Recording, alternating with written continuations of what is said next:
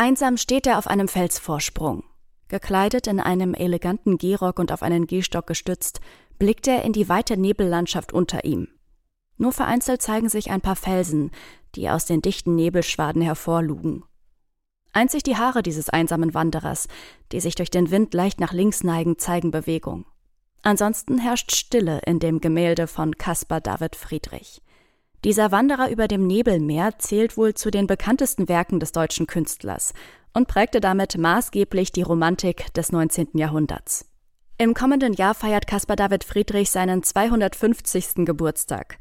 Anlässlich dieses Jubiläums ehren die Kunsthalle Hamburg, die Neue Nationalgalerie und die staatlichen Kunstsammlungen Dresden ihn mit je einer eigenen Ausstellung. Den Auftakt machte nun im Dezember die Kunsthalle in Hamburg mit Caspar David Friedrich Kunst für eine neue Zeit. Aber wer war Friedrich denn eigentlich genau? Und wie prägte er mit seinen Werken die Kunstgeschichte damals wie auch heute? Und was können wir heute noch von seinem Werk lernen? Mit diesen Fragen begrüße ich euch ganz herzlich zu Kunst und Leben, dem Podcast in Kooperation mit dem Monopol Magazin, in der allerletzten Ausgabe in diesem Jahr. Mein Name ist Eileen Wrozina und ich freue mich wie immer riesig, dass ihr zuhört. Hi. Kunst und Leben. Der Monopol-Podcast von Detektor FM. Der Wanderer über dem Nebelmeer, der Mönch am Meer oder das Gemälde Kreidefelsen auf Rügen. Die einsamen Bilderwelten von Caspar David Friedrich sind Teil des kollektiven Gedächtnisses. Sie zeigen eine intensive Auseinandersetzung mit der Natur. Anlässlich des Jubiläums wollen wir uns in dieser Folge seine Werke noch einmal genauer anschauen und darüber sprechen, was sie uns heute, mehr als 200 Jahre später, über die Beziehung des Menschen zur Natur sagen können. Dafür haben wir wieder zwei Gäste eingeladen. Im zweiten Teil dieser Folge spreche ich mit Sebastian Frenzel, dem stellvertretenden Chefredakteur des Monopol-Magazins. Da legen wir den Fokus auf den Einfluss Friedrichs auf die zeitgenössische Kunst. Zuerst aber begrüße ich an dieser Stelle Markus Bertsch. Er leitet die Sammlung 19. Jahrhundert an der Kunsthalle Hamburg. Und als solcher hat er die Jubiläumsausstellung Caspar David Friedrich Kunst für eine neue Zeit kuratiert. Hallo Herr Bertsch, herzlich willkommen bei uns im Podcast Kunst und Leben. Schön, dass Sie da sind. Ja, hallo, ich freue mich auch sehr auf den Podcast. Wunderbar. So, bevor wir uns jetzt näher mit den Werken von Caspar David Friedrich beschäftigen, zunächst so ein paar Worte zu seiner Person. Geboren wurde er 1774 in Greifswald. 1840 ist er in Dresden gestorben. Von seinen Zeitgenossen wird er ja so ein bisschen als kauzig beschrieben. Er soll zum Beispiel nur mit einem Reisemantel bekleidet gemalt haben. Und auf den wenigen Gemälden, die es von ihm gibt, hat er so ganz wildes rotes Haar, er hat einen dicken Backenbart und einen, ja, ich würde sagen, sehr wachen Blick. Was für ein Mensch, was für ein Künstler war er? Ja, so eine Charakterstudie ist natürlich auch nicht so einfach. Ne? Wir haben eine überschaubare Zahl an Briefen, die von ihm erhalten sind. Und es gibt natürlich durchaus auch die ein oder andere Äußerung von Zeitgenossen, die ihn mitbekommen haben und auch Genossinnen. Er war ja auch mit Künstlerinnen befreundet, gerade auch aus dem Weimarer Zirkel. Und es ist sicherlich eine Persönlichkeit gewesen, die sehr konsequent war. In diesen Jahren passiert gerade in der Kunst sehr viel und er ist sicherlich auch jemand gewesen, der sehr entschieden an bestimmten Vorstellungen festhielt, der relativ mhm. genau wusste, was er wollte, der aber durchaus auch jemand war, der sich extrem liebevoll darüber äußern konnte, was die eigenen Kinder anbetrifft, was das familiäre anbetrifft. Also da gibt es dann schon auch verschiedene Seiten und ich glaube, es wäre schwierig, ihn so auf dieses eine Bild des düsteren, verschwurbelten, etwas aus der Zeit gefallenen Künstlers zu verengen. Da wird man ihm auch nicht gerecht werden.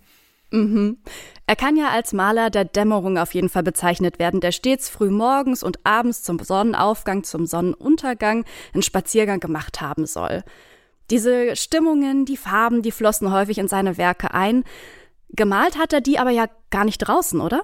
Ja, das ist eine strikte Trennung bei ihm. Er ist immer in der Natur und hat dort eben in der Regel den Bleistift dabei. Ja, er macht sich Farbnotizen. Das findet man dann eben auch in den Skizzenbüchern auf seinen Zeichnungen.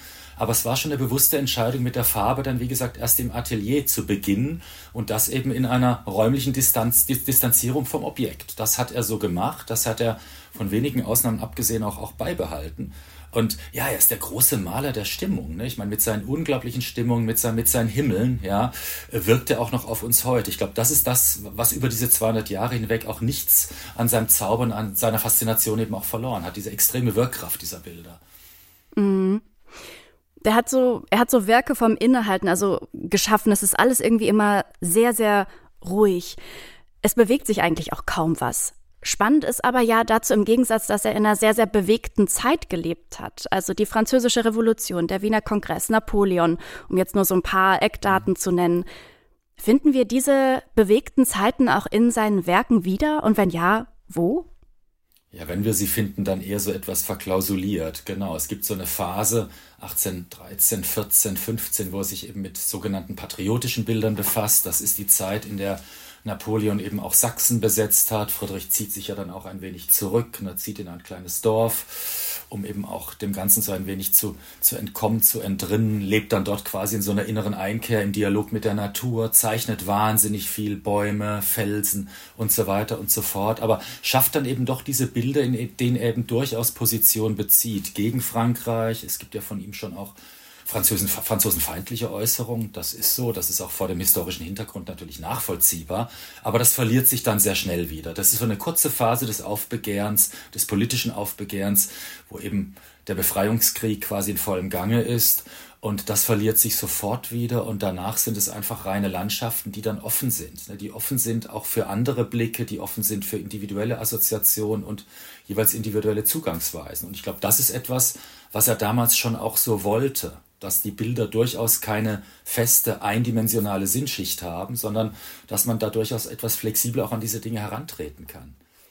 Wenn ich jetzt an heute denke, leben wir ja auch gerade oder viele empfinden die Zeit gerade und auch die vergangenen Jahre als sehr, sehr krisenhaft. Liegt da dieses ja zur Ruhe kommen, diese Art, ja, vielleicht kann man es als Flucht bezeichnen, die Friedrich da manchmal begeht mit diesen sehr ruhigen Bildern. Ist das vielleicht so ein Andockpunkt auch für das zeitgenössische Publikum heute? Ja, das ist sogar der springende Punkt, würde ich sagen, weshalb wir das auch gemacht haben. Ne? Also schon auch der Versuch zu zeigen, was so gewisse Analogien zwischen dem frühen 19. Jahrhundert und unserer Jetztzeit anbetrifft. Ne? Diese großen Transformationen, denen sich Friedrich auch schon ausgesetzt sah. Frühindustrialisierung, der Mensch entfernt sich immer mehr von der Natur, weiß sie dann aber, wie gesagt, in seiner Freizeit wieder zu entdecken. Das ist eine neue Erfahrung. Das zeigt der Wanderer, das zeigen die Figuren auf den Kreidefelsen auf Rügen. Da ist etwas Neues, was wir uns so noch nicht bewusst gemacht haben. Wir gehen in die Natur, um das zu erleben, zu erfahren. Allerdings eben noch nicht vor dem Hintergrund dessen, man wusste das natürlich noch nicht, das, was wir heute wissen. Heute gehen wir auch in die Natur, getragen von dem Bewusstsein, dass da etwas ist, was wahnsinnig kostbar ist, was aber quasi auch im Schwinden begriffen ist und was irgendwann, zumindest in Teilen, auch gar nicht mehr da sein wird. Und dieses Spannungsverhältnis wollten wir eben auch so ein Stück weit ausloten durch diese beiden Etagen in unserer Ausstellung, die einerseits den Friedrich in seinem zeithistorischen Kontext zeigen und andererseits dann eben auch von zeitgenössischen Positionen ausgehend nach unserem heutigen Naturbewusstsein fragen, ja, wie das künstlerisch gestaltet ist, wie man das künstlerisch reflektieren kann, immer wieder mit dem bewusst gesuchten Weg über Friedrich. Und das war einfach interessant, diese Synergie zu nutzen. Die Ausstellung heißt Caspar David Friedrich Kunst für eine neue Zeit. Auf dem Plakat zur Ausstellung, da wird das Bild gezeigt, der beschriebene Wanderer, den ich jetzt schon erwähnt hatte, der schaut aber dort auf ein ja rotes Nebelmeer. Ist die Aktion der letzten Generation aus diesem Frühjahr dafür eine Inspiration? Nicht wirklich. Wir haben einfach auf die Kraft des Orange gesetzt und wissen natürlich auch um unterschiedliche Assoziationsschleifen. Das ist schon richtig. Ne? Natürlich kann man da viele Dinge drin sehen. Das kann sehr positiv konnotiert sein. Das kann auch gleichsam infernalisch sein. Ne? Also da kann natürlich auch das Feuer mhm. drin zu sehen sein. Das ist eine Farbe, auf die wir jetzt einfach mal setzen wollten, um relativ weit von dem Bild auch wegzukommen, was so diese Farbästhetik. Wir wollten nicht mit dem klassischen Wanderer werben. Wir wollten versuchen, das so ein bisschen stärker zu verdichten, vielleicht auch so eine Kontrastbildung aufzumachen. Und wenn Menschen denken, dass es dann eben in dieser Ausstellung auch um dieses Problembewusstsein geht, umso besser. Dann sind sie hier natürlich auch herzlich willkommen und auch genau an der richtigen Adresse. Aber Sie erwähnen so den springenden Punkt mit der letzten Generation. Genau, das war ja kurz bevor der Wanderer die Kunsthalle verlassen hat. Es gab ja eben auch schon eine Friedrich-Ausstellung jetzt in Schweinfurt und in Winterthur. Das Bild kam ja auch erst vor kurzem wieder zurück und diese Aktion war kurz vor Abreise des Bildes. Also das war wirklich schon punktgenau gewählt und es wurde eben auch ein Konnex aufgemacht. Insofern war die die, ja, die Aktion war schon gut durchdacht, ne, weil der Wanderer ist natürlich ja. dann ein sinnvoller Aufhänger, um auf diese Waldbrände in der sächsischen Schweiz dann eben auch hinzuweisen und deutlich zu machen, mhm. wenn ihr diese Landschaft irgendwie noch haben wollt oder erhalten wollt, wie sie auf dem Bild von Friedrich zu sehen ist, dann ist ein grundsätzliches Umdenken einfach dringend erforderlich. Insofern war das eine durchaus plausible, schlüssige Aktion, die wir hier hatten. Ne. Dem Bild ist ja auch zum Glück nichts passiert und äh, wir hatten ja eine sehr aufmerksame Aufsicht, die sich auch vor das Bild gestellt hat und das eben auch dementsprechend abgeschirmt hat. Also man gar nicht handgreiflich werden konnte, was das Objekt anbetrifft. Genau. Aber ich hatte es auch immer so verstanden, dass es gar nicht darum ging, dass sie das kaputt machen wollten, sondern ja immer darauf aufmerksam machen wollten mit ihren Aktionen. Frit ja, das ist, das ist auch richtig, genau. Ja, ja. Nur, nur die, die Rahmen haben natürlich auch einen Wert. Das ne? auf das, jeden es, Fall. Es ist nicht nur das Bild und, ja. ne? und den Rahmen tat es natürlich nicht immer gut, was diese Aktion anbetrifft. Und deswegen war der Wachmann gut gebrieft und hat, hat das gut gemacht. Und die Aktion hat ja trotz alledem, glaube ich, genügend Öffentlichkeit, Wirksamkeit erreicht auch. Ne? Und war, glaube ich, für beide Seiten, sage ich jetzt mal, nicht verkehrt. Ne? Ja. Friedrich hat sich die meiste Zeit seines Lebens in Dresden, in Greifswald und auf Rügen aufgehalten. In Hamburg haben sie eine besonders große Sammlung seiner Werke. Wie kam es denn eigentlich dazu? Also welche Verbindung hat denn Friedrich zu Hamburg? Ja, wie gesagt, im 19. Jahrhundert keine allzu große. Er war natürlich das, das Nordlicht, ne, der es immer wieder geschätzt hat, auch bei seiner Familie in Neubrandenburg und Greifswald zu sein, aber ansonsten 40, gut 40 Jahre dann eben auch in Dresden ansässig an der Elbe.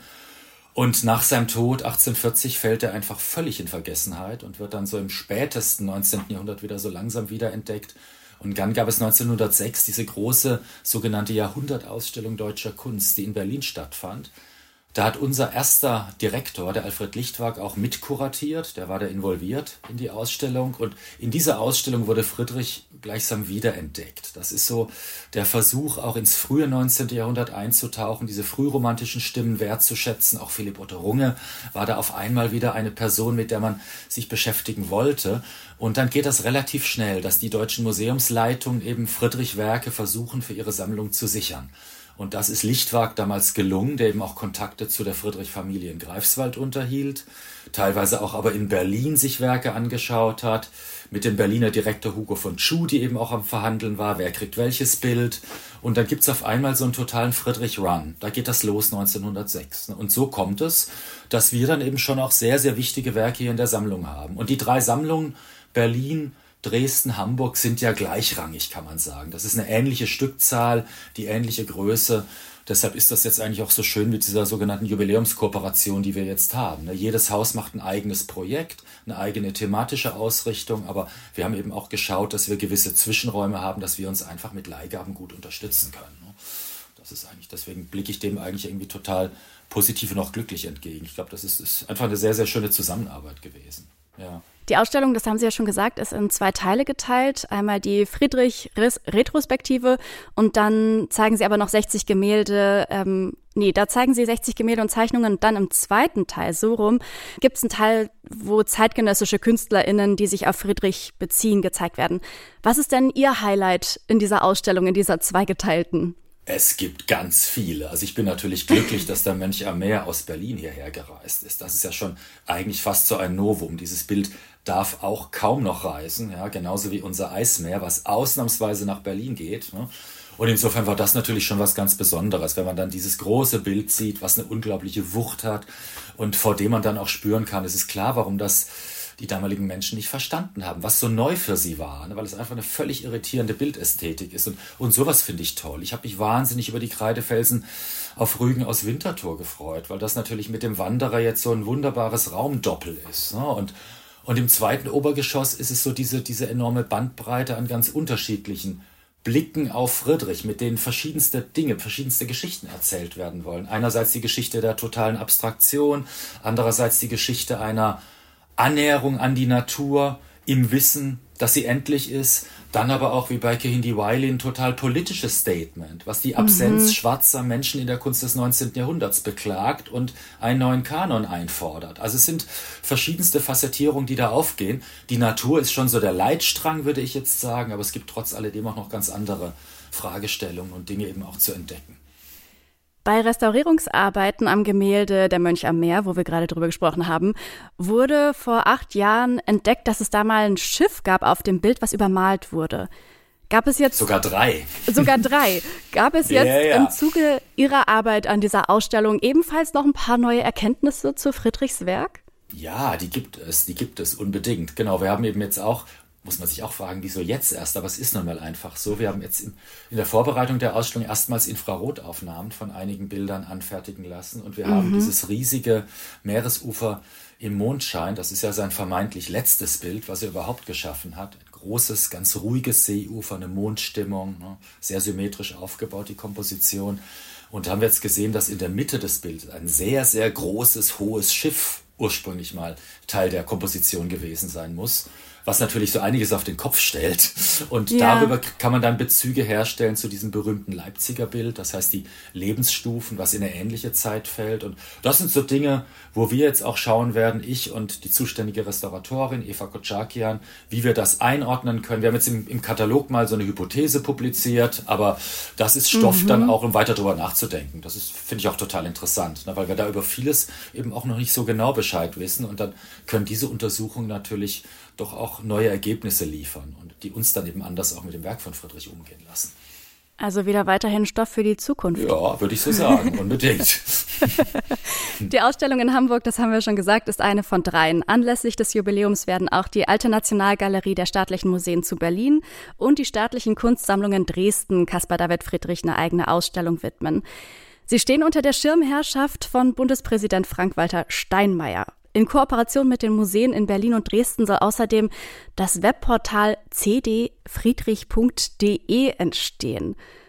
Warum genau? Was ist denn da geplant? Das ist bereits am Start, das Webportal. Das ist großartig. Da haben wir eben auch, wie gesagt, drei KollegInnen von mir hier im Hause, die da die ganze Zeit viel Zeit investiert haben und das aufgezogen haben, in Abstimmung eben mit Berlin und Dresden. Und das ist eben schon auch so der Versuch, natürlich im digitalen Raum andere Zugangsweisen zu den Werken von Friedrich zu schaffen, das Material auch mal anders zu ordnen. Wir können ja an den jeweiligen äh, Ausstellungsorten nicht alles zeigen. Das ist begrenzt, das ist ja. limitiert, ja. Und das ist schon auch so ein bisschen auch gedacht, auch als ein Wissensarchiv, was auf Zuwachs angelegt ist. Das heißt, das endet mhm. auch nicht mit dem Abbau der Dresdner Ausstellung, sondern das wird weiterlaufen, das wird weiter wachsen.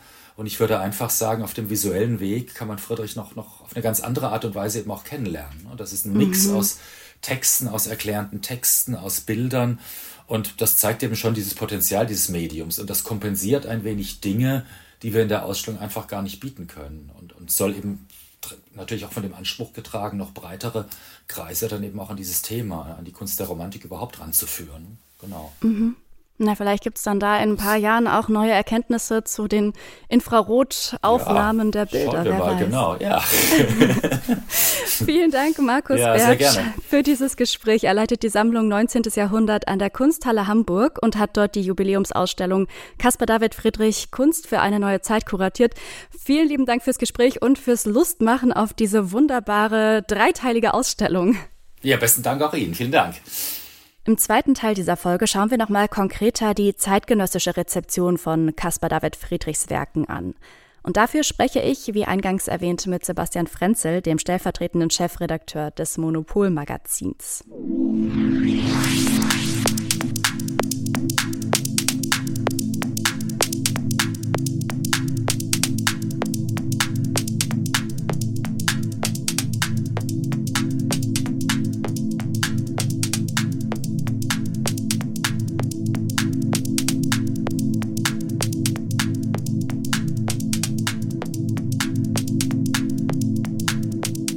Im Mittelpunkt steht die Beziehung des Menschen zur Natur. Zeit seines Lebens hat Caspar David Friedrich Felsformationen, Bäume und Wolken studiert, um sie so detailreich wie möglich in seinem Werk wiederzugeben. Für sein Gemälde Das Eismeer dienten ihm zum Beispiel Zeichnungen der zugefrorenen Elbe in Dresden als Vorlage. In Dresden hat er auch einen Großteil seines Lebens verbracht. Wirkliche Eisberge wie etwa am Nordpol hat er tatsächlich nie zu Gesicht bekommen. Friedrich zeigt eine Welt und Landschaften, die heute bedrohter sind als je zuvor. Wie würde sein Eismeer heute aussehen, wo Eisberge von Gletschern abbrechen und das ewige Eis immer weiter schmilzt? Welche Bedeutung haben Friedrichs Werke angesichts dieser dramatischen Veränderungen in der Natur für Künstlerinnen heute? Genau darüber spreche ich jetzt mit Sebastian Frenzel vom Monopol Magazin. Hi Sebastian, schön, dass du da bist. Hallo Eileen. Ich kenne Caspar David Friedrich ja noch aus der Schule, also seine Werke, ihn natürlich nicht persönlich. Ähm, wir hatten ihn im Kunstunterricht, ich glaube so in der achten oder neunten Klasse. Damals konnte ich irgendwie noch nicht so wirklich was mit ihm anfangen. Wir haben diese Bilder angeschaut im Zuge von der Romantik. Du beschäftigst dich ja jetzt eigentlich mit zeitgenössischer Kunst. Wo taucht denn da bei dir dieser doch jetzt 250 Jahre alte Friedrich auf? Na, das ist einerseits ähnlich wie bei dir. Ähm, er ist eigentlich ähm, überall, aber so konkret ähm, taucht er jetzt nicht im Tagesgeschäft auf. Friedrich ist einfach eine Figur, an der man nicht vorbeikommt, ähm, sei es im Schulunterricht wie bei dir oder für alle, die dann wirklich Künstler werden wollen im Studium, ist es einfach eine Größe, mit der man sich beschäftigt haben muss, egal ob man sich dann direkt auf ihn bezieht oder eher einen äh, anderen Weg geht. Mhm. Die Bilderwelten und Ideen von Friedrich sind auch für viele zeitgenössische KünstlerInnen eine Inspirationsquelle. Die italienische Künstlerin Monica Bonvicini zum Beispiel, die bezog sich bei einer ihrer Skulpturen, die heißt She Lies, auf Friedrichs Gemälde Das Eismeer. Warum ist denn Friedrich gerade auch für die zeitgenössische Kunst immer noch, sage ich jetzt mal in Anführungsstrichen, interessant? Ja, ich denke, ein großer Punkt ist wirklich die Frage äh, Verhältnis Mensch und Natur. Ähm, du hast es ja schon angesprochen, die Natur ist heute bedrohter denn je. Wir leben im Anthropozän, wissen, dass wir Menschen den Planeten nachhaltig verändern und prägen. Und ähm, ja, im Grunde fängt das ja mit der Industrialisierung an, also mit der Zeit, in der Friedrich auch gelebt hat. Bei ihm äh, taucht das so auch immer wieder auf. Das ist bei ihm gleichzeitig auch eine Auseinandersetzung mit religiösen Fragen. Ähm, aber die, diese Frage der bedrohten Natur, die taucht eben ähm, bei heutigen Künstlern sehr stark auf. Monica Bombicini hat diese von dir genannte Skulptur ähm, vollendet, die schwimmt in einem Fjord in Oslo besteht mhm. aus Edelstahl ähm, und äh, die, die schwimmt da das ganze Jahr über, dreht sich, ähm, je nachdem wie der Wind auch steht. Ähm, und erinnert tatsächlich an das Eismeer, erinnert an, an einen Gletscher, der abgeschmolzen ist und äh, an, an einen Haufen von Schollen, die da in den Fjord getrieben sind.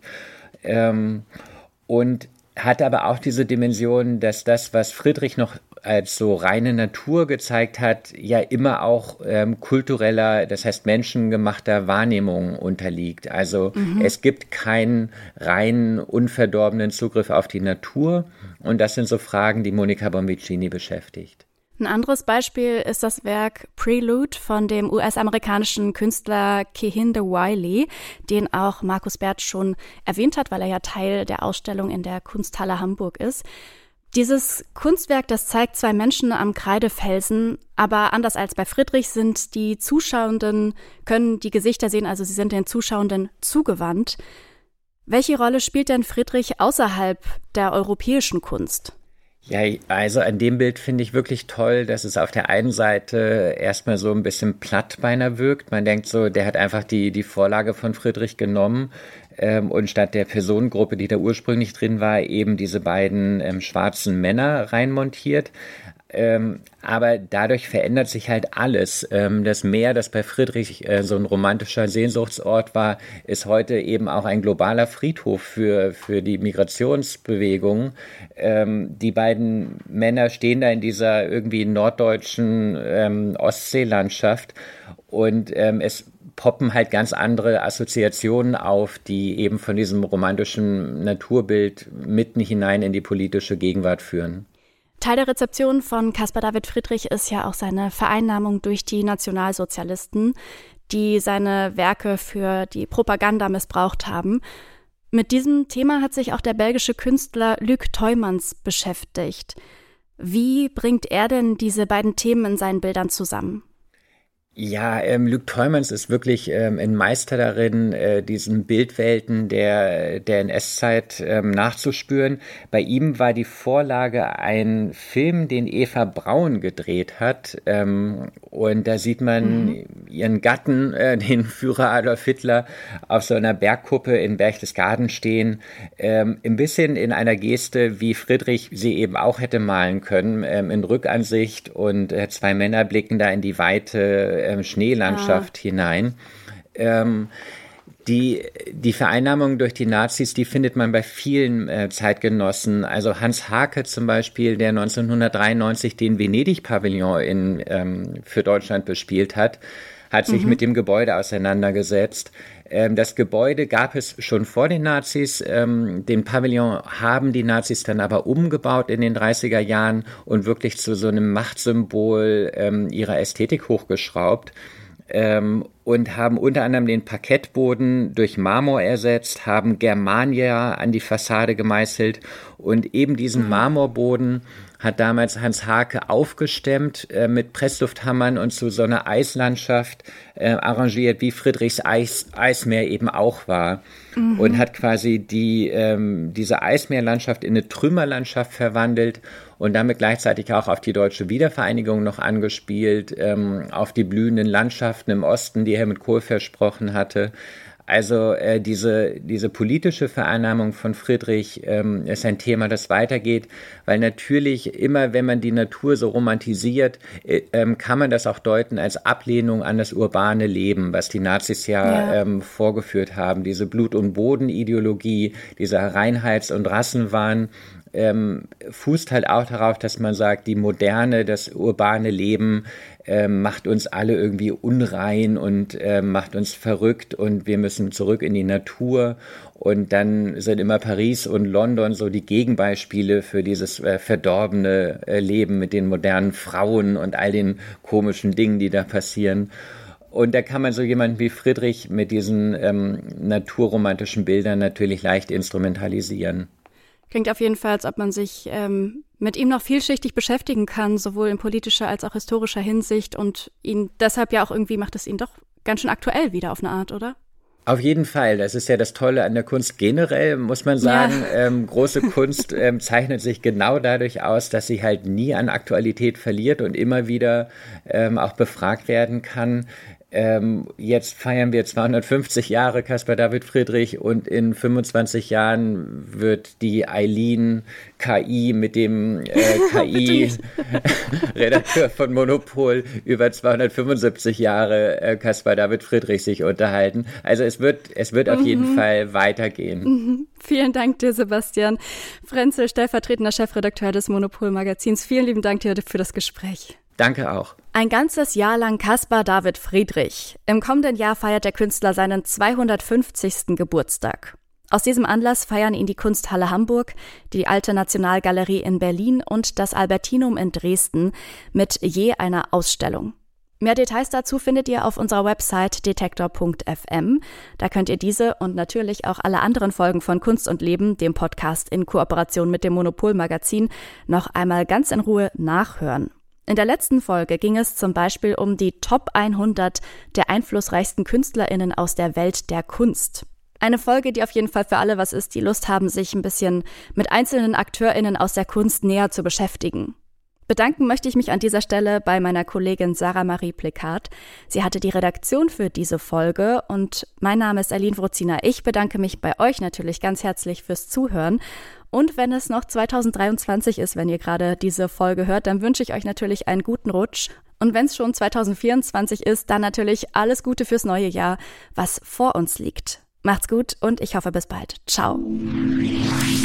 Kunst und Leben. Der Monopol-Podcast von Detektor FM.